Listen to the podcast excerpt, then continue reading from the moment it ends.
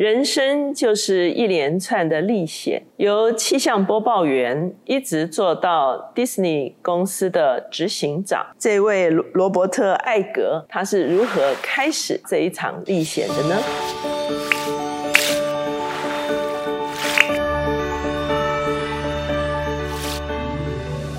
大家好，我是乔美伦老师，每周一次在乔氏书房和大家见面。今天我们的单元是职场书讯，今天我们所要介绍的这一本书就是我生命中的一段历险。它的作者呢，就是二零二零年刚刚从迪士尼的执行长卸任的罗伯特·艾格。他是在二零零五年的时候接任迪士尼的执行长，在这个十四年的中间，他遇到的挑战是非常的多，因为那个时候刚好是迪士尼遇见非常多的技术、品牌或者是制作内容备受挑战的一个期间，所以在这十四年的中间呢。他陆续并购了皮克斯、卢卡斯影业以及二十一世纪福斯公司，哈，可以说是把很多的当时候最红的一些创新的技术或者是主题带进到迪士尼的产业里面来。他在这十四年的中间，他有三个很明确的愿景：第一个，重新信奉品质至上的概念；第二个，接受而非对抗技术；第三个，他是宏观的全球性的思考，让让迪士尼能够蜕变为一个国际市场上的强劲的品牌，在十四年的中间，迪士尼成为世界最大也是最受敬重的媒体公司。它的市值呢，比他接任的时候成长了五倍之多。呃，这本书一开始他就从他小的时候开始描述哈，他的家庭的背景呢，并不是很好，他的父亲的事业也不是啊相对的成功。可是呢，他父亲给了他非常好的教养。那他自己的职涯开始，其实是在一个地方的电台里面做气象播报员。到了一九七四年的时候，他进到当时候的一个电视公司 ABC 来做场务哈。他要做很多的杂事哈，他要最早到最晚走，而且呢，他常常被霸凌哈，因为那个时候其实还蛮年轻哈，常常被欺负哈。他后来呢，就想办法转到 ABC 里面的另外一个单位。就是 A B C 体育哈，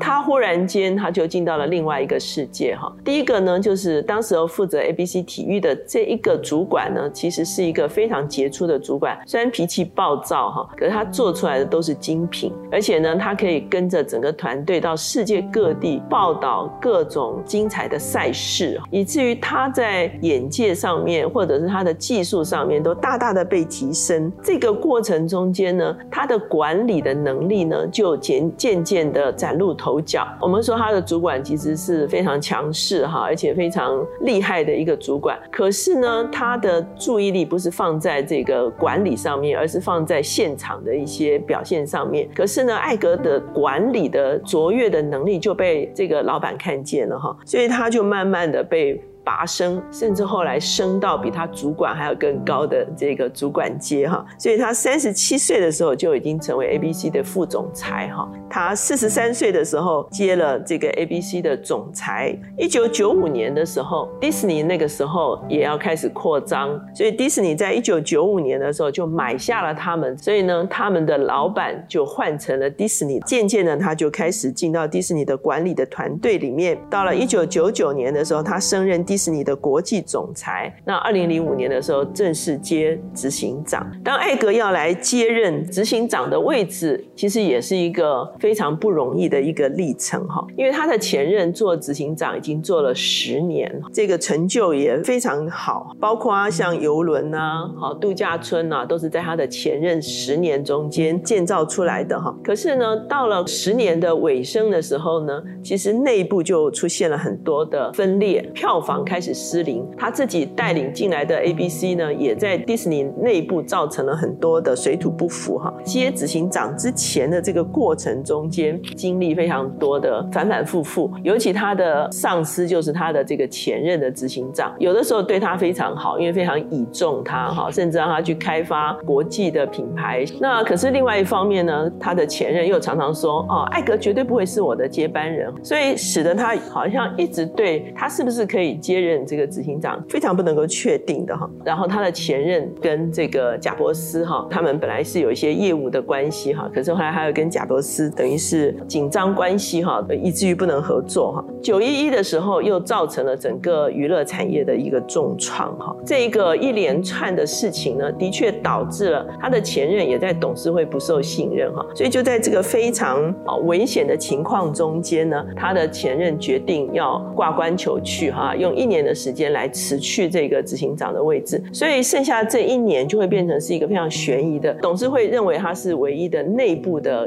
可能人选，可是他们也提了非常多外部的可能人选来跟他竞比。那他有一个非常重要的挑战，就是他要不要否认他前任所做的事情，因为他是跟他跟的最紧的一个人。那董事会现在不信任他的前任，那他的态度应该是一个什么样的态度？那我们会看见，在这个地方，艾格其实做了一个非常正确的决定，绝对不损及他的前任。如果董事会要他做报告，他只谈到未来。所以他开始在董事会报告的时候，第一个就是他们应该重新的制定他们的内容。那董事会其实也跟他有啊三番两次的，其实一共有六个月的对他的审查哈，十五次的面谈，真的对他是一场折磨，反反复复、反反复复的来质疑他的工作能力啊，是不是其实会跟他的前任一样啊等等这些事情哈。所以他说，在这个面试的过程中，你其实他的自尊心受到非常大的挑战。最最后啊，六个月之后，终于在二零零五年哈，董事会通过让他接任执行长。那非常特别的是，当他一接执行长的时候，他就开始了一场和解之旅。第一个他和解的人呢，就是洛伊迪士尼。这个人呢，其实华特迪士尼的。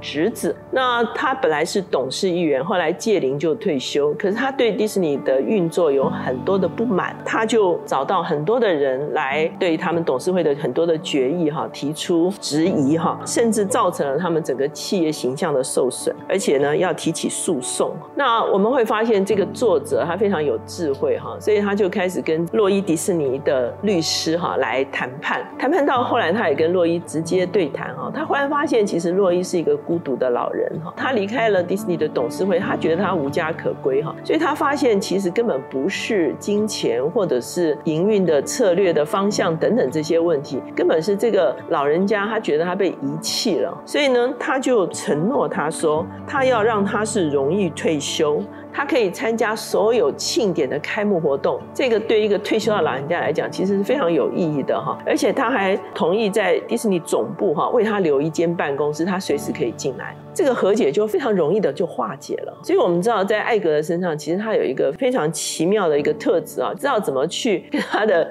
对手和解哈。他第二个。和解的对象其实就是贾伯斯。董事会一通过哈，他第一通电话其实是打给贾伯斯哈，表示说他们将来是不是还有继续合作的可能哈。大家不要忘掉，贾伯斯其实跟他的前任是没有办法合作的。结果呢，他就开始谈一个案子啊，就是在当时候所开发的最新新的 iPod 上面播放迪士尼的节目哈。接执行长之后，他开第一次董事会，他就把过去十年所有动画的他们的这个数字哈，敞开在董事会的。面前哈，皮克斯节节上升，而迪士尼节节啊下降的一个真实的情况。然后他在第一次董事会就提议说，我们要把皮克斯买下来。啊，董事会不相信贾伯斯会卖啊。那贾伯斯听到这个事情的时候，他其实也是非常质疑的，就是说我为什么要把皮克斯卖给他哈？然后他们就进行了一连串的这个协商，他们最后达成了协议哈。就在达成协议马上要公诸于世的前半个小时，贾。博斯把他找到花园里面去，跟他说：“我要告诉你一件事，情我的癌症复发。半个小时之后，我们要宣布我们要合并的事情。你可以现在决定你要不要买我的公司因为这是一个重大危机，整个股价一定会下跌。艾格所做的决定哈，看重的不是接下来的这个股股票的问题，